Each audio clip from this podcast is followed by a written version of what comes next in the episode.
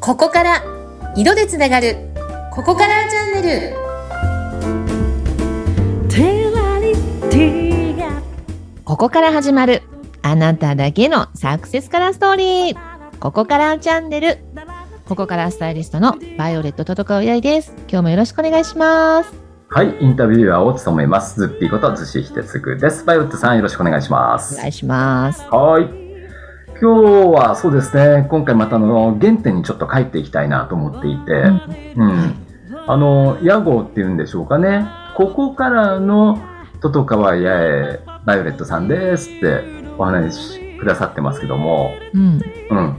このここからっていう屋号、お名前、あはの、やっぱりいろいろな思いがあって付けられたと思うんですけども、いうんまあ、カラーはもう当然わかりますけれども、うんこれどんな意味が込められてるのかなって、ふと疑問に思いまして、はい教えてください。はいえっ、と私のまあ旧姓本名がうん。ルーツがですねはい。トトカワなんですねあ、旧姓でいらっしゃるんですね、トトカは。珍しいお名前、名字ですよね。そうですね。まあ、鹿児島の方に、まあ、じいちゃんばあちゃんのルーツがあるんですけど、うん。うん、私はもう生まれ育ちも埼玉なんですけどね。ああ、そうなんですね。はい。まあ、ここから、トトカワ、ここから、ああ、ちょっと響きは近い。確かに。響きは近いですここよ。からのトトカワ、みたいな感じで。うん。あ、それにも被ってたんですね、ちょっとね。 それは結果論なんですけどね、実は。後か多ら気づ分いた冗談なんですけ ど。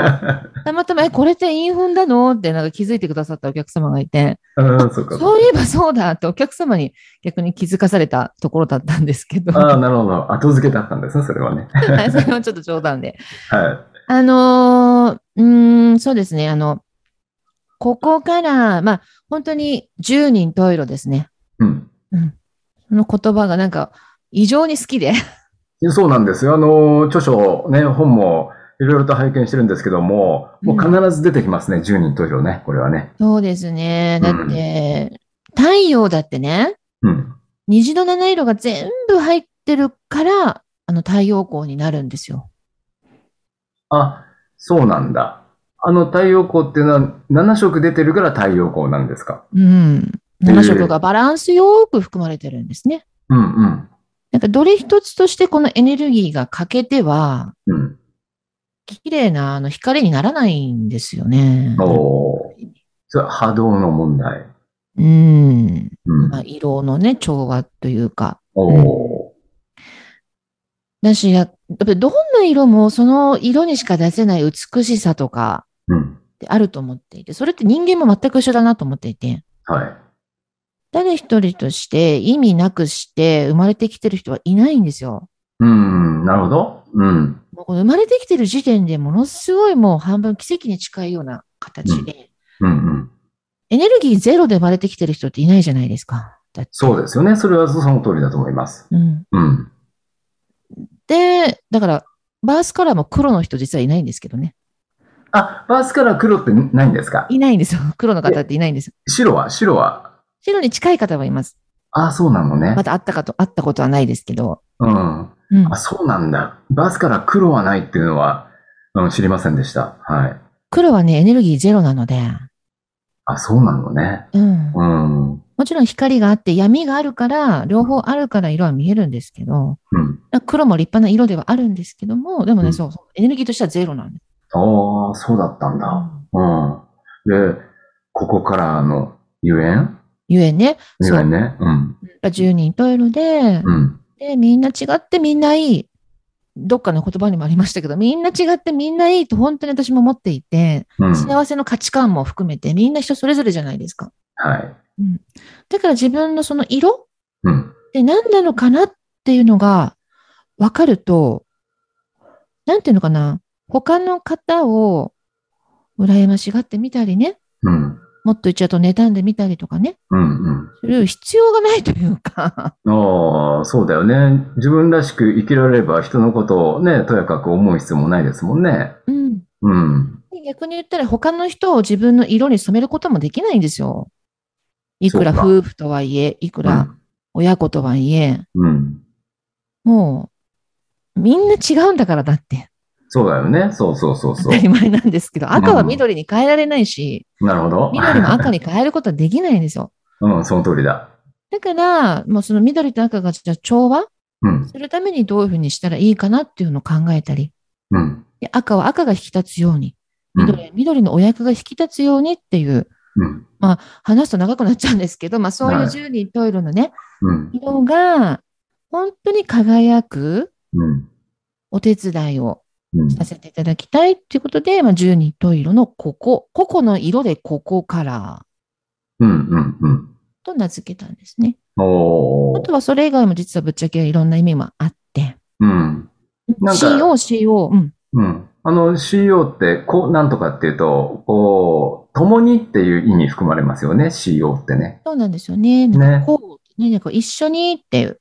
うん、まあ、色がない世界はないだけに、うん、何か色で一緒に皆さんとお仕事できたらいいなとか、うん。あとは、ここからって何か、ここからああ、なるあほど。の、ここからあなたのね、また新しい未来がうん、開けていくといいなとか、うん。あと読み方によっては、心なんていうのもちょっとね、ああ、なるほど。読め心。るかなるなほど。なんてうん、いうこと。まあ、心をね、共に、うん、色で、何か一緒にやっていきましょうよってうん。 いう、まあ、そんないろんな意味がうん。含まれています。そんなここからのととかはです。